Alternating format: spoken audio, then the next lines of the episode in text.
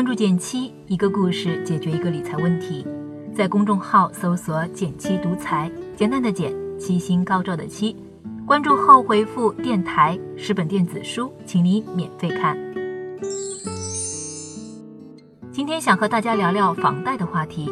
十月八日，新版房贷利率就正式开始实施了，这也就意味着全面用新的 LPR 利率替换掉之前的基准贷款利率。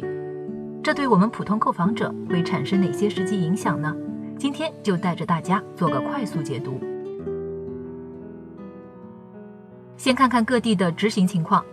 目前，各地一些银行已经开始无缝对接了，但还有些暂未调整，预计最晚到明年会全部按新规来执行。我统计了新规下北上广深和重庆的数据，表格放在音频简介中供你参考。需要额外说明的是，表格中的数据只代表主流情况，并不绝对。各地的银行会根据自身的经营情况以及贷款人的实际情况来综合判断每一笔贷款的实际利率，可能会与表格数据略有出入。你可以看到，除了上海外，各地的房贷利率比起过去的老政策都有上调，但实际幅度很小。以北京为例，假设申请一百万元的贷款，二十五年以等额本息的方式偿还，之前每月月供是六千零七十五点三六元。新规执行后，月供为六千零八十一点三零元，每月的贷款利息增加约为六元。二套房之前的月供为六千三百六十九点八六元，新政下月供为六千三百八十二点零二元，每月的贷款利息增加了约十二元。另外，上海贷款利率的下降，千万不要解读为政策放松，而是因为上海的购房政策现在可以说是全国最严格的。本身已经在很大程度上抑制投机了。那么新政对咱们未来买房有什么影响呢？我总结了四个值得关注的点。第一，未来首套房利率长期更可能是下降趋势。我们此前回顾了过去二十多年我国房贷利率的走势，总体来看就是呈下降趋势的。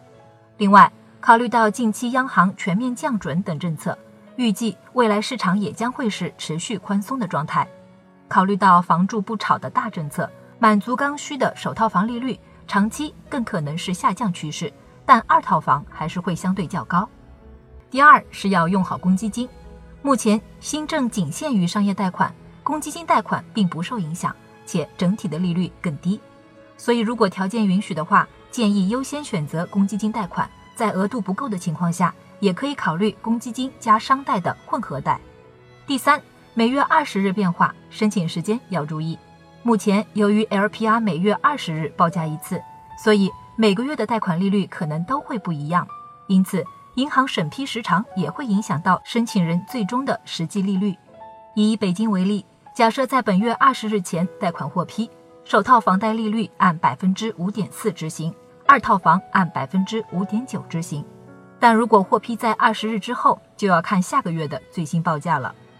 至于审批时长，各家银行都会有所不同，建议贷款人提前与银行沟通。我们了解了几家，比如北京银行的业务人员称，若申请纯商贷，审批需要一周时间；组合贷最长可能要一个月左右。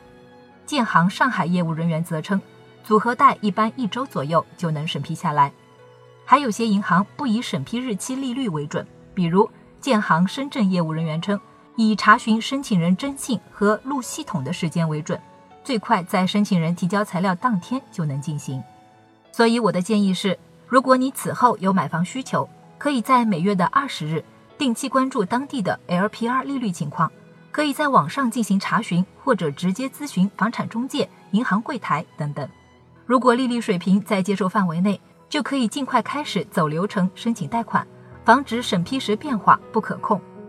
最后还有一点，新版的房贷利率是可以选择每年定价，也就是每年调整一次自己的贷款利率。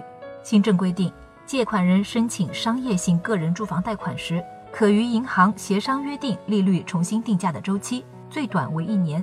利率重定价日，定价基准为最近一个月相应期限的贷款市场报价利率。这个政策让贷款人占据了一定的主动权。未来利率持续走低的情况下。还款人也能享受得到。